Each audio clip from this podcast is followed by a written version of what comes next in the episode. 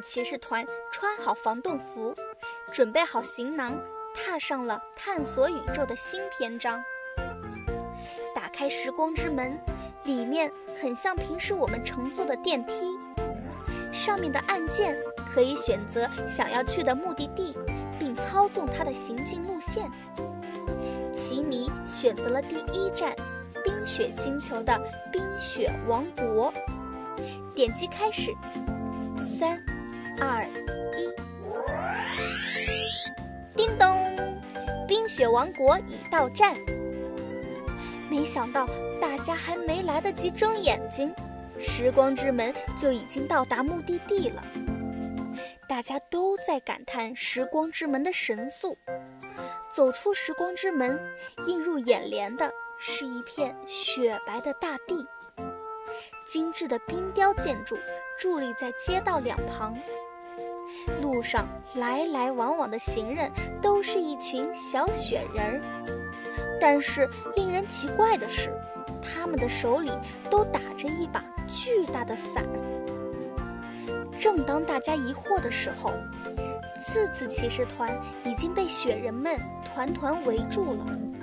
原来是作为外来访客的次次骑士团过于耀眼，雪人们对奇尼一行充满了好奇和提防。这时，雪人群中走出了一位很有气势的老爷爷雪人。老爷爷雪人说自己是冰雪王国的国王，想知道奇尼一行到底是什么人，来到冰雪王国想要做什么。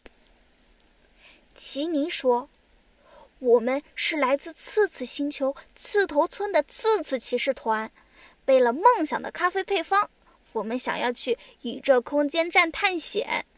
因为对冰雪王国的雪国很好奇，所以我们就来到了这里。国王，国王，我们有一个小问题想要问您：为什么冰雪王国的雪人们都要打着伞呀？是平时就是这个样子吗？”国王说：“哦，欢迎次次星球的小勇士来到冰雪王国做客。不过很不巧，这次你们来吃不上雪锅了。我们也是最近才不得已每天都打伞的。哎呀！”冻栗子满脸疑惑地问国王：“为什么我们吃不上雪锅了呢？”这跟你们最近打伞有关联吗？国王难过的回道：“唉，我就长话短说了。我们冰雪王国为了适合雪人们居住，就必须常年保持低温状态，所以我们一直依靠着一个叫做冷冻石的宝石来保证生存环境的寒冷。”可是，就在不久前，从其他的星球来了一个访客。他说他叫呃布灵布灵。好客的雪人们热情地招待了他。可是没想到的是，他居然偷走了冷冻石，这也导致了很严重的后果。一开始。我们的冰雪开始融化，慢慢的，我们的房屋也开始有了融化的现象。后来，只要暴露在阳光下，我们这些雪人们也会被晒得融化，疼痛难忍。所以，出门只能打伞。可是。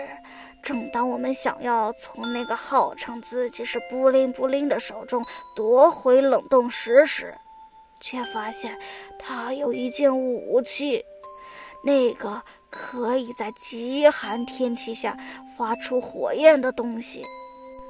我们毕竟是雪人，没有办法靠近火焰。他说。只要让他成为冰雪王国的国王，享受贵族的生活，才会解救我们这些雪人，不让大家被晒死。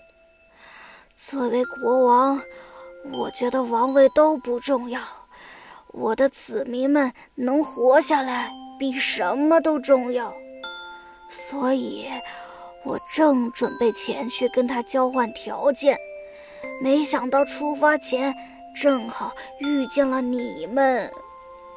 次次骑士团的成员互相看了看彼此，纷纷点点头，仿佛决定好了一件大事。随即，奇尼对国王说：“我们次次骑士团可以帮你们夺回冷冻石。我们跟雪人们相比，没有那么畏惧火焰，而且我们也希望能够帮助大家战胜坏人。你们能不能带我们去见一见这个布灵布灵呢？”听完这番话，国王十分激动，握住奇尼的手，向大家表示感谢。就这样，四次骑士团跟着国王来到了雪山脚下。一间金闪闪的屋子很快就吸引了大家的目光，看来里面住的就是他了。